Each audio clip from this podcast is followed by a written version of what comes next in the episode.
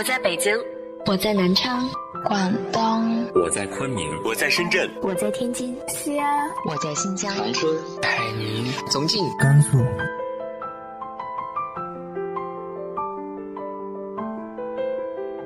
这里是 FM 幺八零八四，昨天的你的现在的未来，我是主播背着吉他的蝙蝠女侠。无论你在哪儿，这里都有我的温暖等你。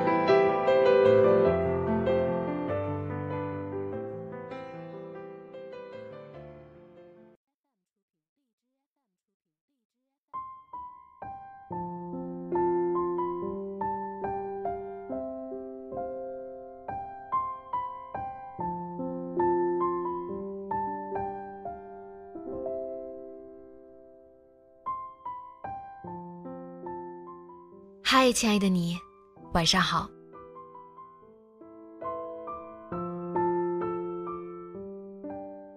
今天和大家分享的文章，作者没有发表评论，我也不会发表评论。大家听完之后，可以想一想，这样的一种人，这样的一种性格，你身边是否也存在过？今天和大家分享的文章来自于庄晓的《总是被骗的女生》。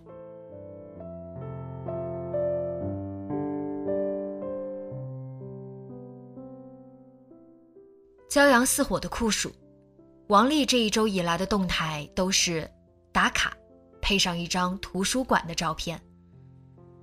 作为一个已经不太年轻的女生。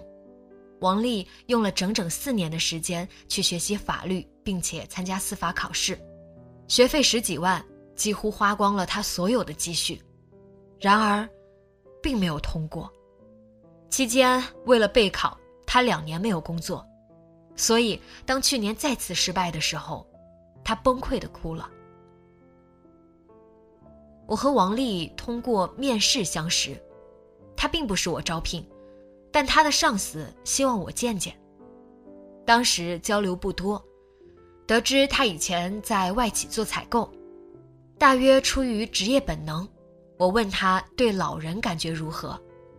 他沉默了一下，说道：“他和祖母感情最深，祖母生病卧床那年，他十六岁，都是他替祖母擦洗身体、更换衣物，悉心照顾，直至临终。”我听了也非常触动。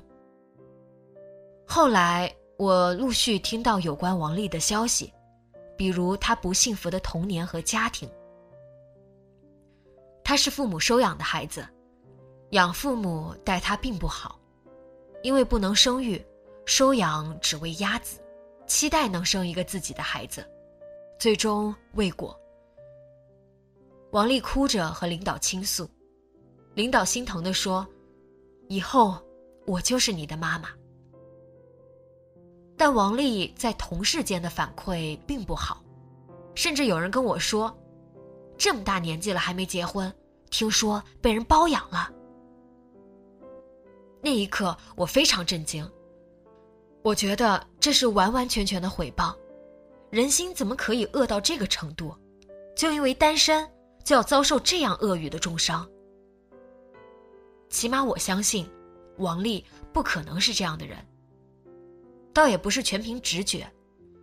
有次周末培训需要加班，王丽一个人忙前忙后，连桌椅都自己搬，累得浑身是汗。我心疼她，问她为什么不寻求行政部门的支持。她擦了擦额头上的汗，说：“没关系，她一个人可以搞定。”活动方来看场地。王丽认真要求对方一定要穿正装，学习期间上交手机、列队等等。我想着，别人借场地而已，是否需要这么较真？但看着王丽认真的样子，对方和我都有种肃然起敬的感觉。后来活动举办的很成功，赞助商带来了许多小糕点，王丽把认为最好的都拿来与我分享，我挺惭愧。因为我并没有帮什么忙。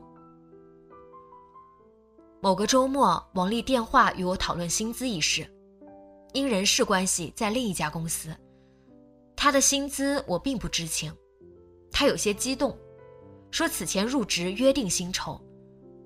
他看在来学习的基础上已经大打折扣，却没想到还有三个月试用期薪资打八五折，而人事并没有告诉他。我约他周一聊聊。周一上午，王丽与我聊着，没说几句，突然哭了。他说最近被人骗。二房东收了租金没有给房东，卷钱跑了。房东过来收房，他很无奈，但又不想退租，只好又交了三个月房租。原本一套二居室，他只租单间，但房东要求他全租，所以他多付出了很多钱。他需要钱，也缺钱，这也是他如此计较这三个月薪资的原因。但薪资是月发。其实他完全可以更早知道并协商，对此他很是懊恼，但想着试用期即将结束，纠结再三，还是选择忍一忍。但他还是觉得人是骗了他。王丽选择继续租房，是因为房子离图书馆很近，他还在备战第五年的考试。他言下之意，如果考过，一定会选择其他工作。这几个月也只是过渡期。他无意中说自己在公司看书，又急忙与我解释是工作业余看的。他却忘了，我同样作为一名人力，不管再同情他，对于一个一定会离开、只把这里当跳板和挣钱工具的员工，我又是什么滋味？房子一事，我不知怎么安慰他。但我记得他学了四年法律，自诩熟悉各种律法，也曾和我说过，公司如果有法律纠纷或员工有法律问题，完全可以找他。王丽说自己学法是想保护自己，帮助他人，我觉得很好，却不知道他要的保护是由于前几年受骗的经历。几年前，他在一家外企与男同事情投意合，即将步入婚姻。男方也去过王丽家中，约定年底完婚。王丽堂弟是户籍警，听说他要结婚后，笑着说道：“名字、身份证报过来，我查查。”不曾想这一查，原来男方已婚，与王丽完全就是骗婚打算。王丽伤心之下辞职。整个人一两年内都处在抑郁边缘。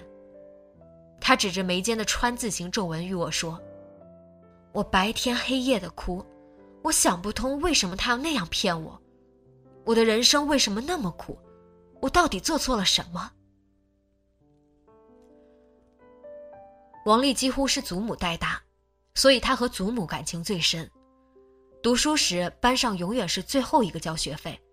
开学总是站在班级最后听课。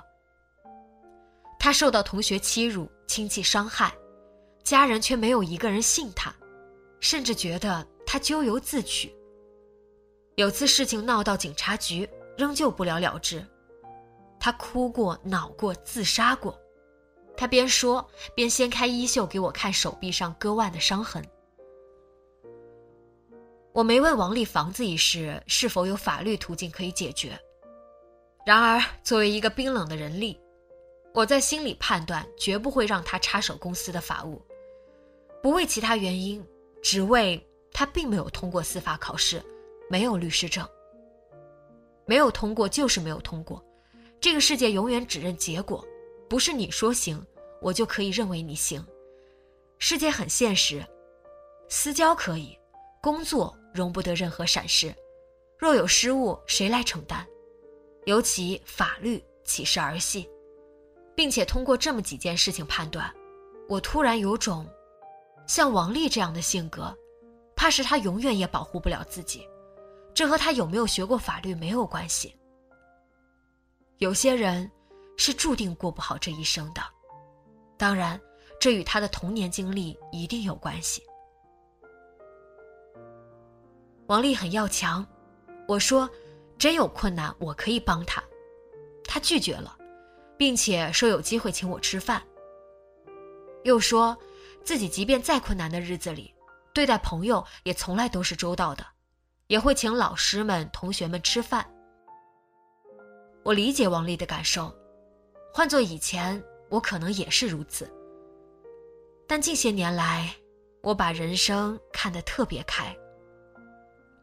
如果上帝要我躺在泥沟里，我会安安心心躺平，大声呼喊好心人把我救出来。王丽没有想到，她很快又被骗，而且伤她最深的人，竟然是原本应该是对她最好的人，是她以前的同事，在这座城市唯一的朋友，真诚介绍她进公司的那位女生。王丽的直属领导因家庭原因出国数月，回来即对王丽谴责有加。王丽没有和我明说。却不断把他和该女生交流的截图发给我，并且也发给了其他人。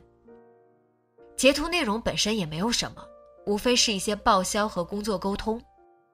王丽迫切的想和我证明，他是这样清白的人，而对方是个那么懒散、不愿意承担责任，并且不太正当的人。我没有表明立场，站在他这边，只劝他何必呢？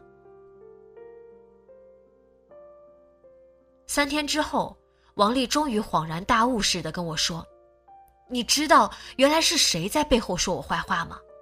是 LG，我真的没想到是他。”王丽离开了公司，他是个有骨气的人，但回观王丽的每一段人生经历，他似乎总在经受相信、被骗、受伤、离开。这样的一个过程，他的人生无疑是曲折坎坷的，但我的确不知怎么判断与评价。我相信这里面有别人的原因，但肯定也有自身的因素。眼下失去工作的王丽还在很认真的备考法律，我希望他好运。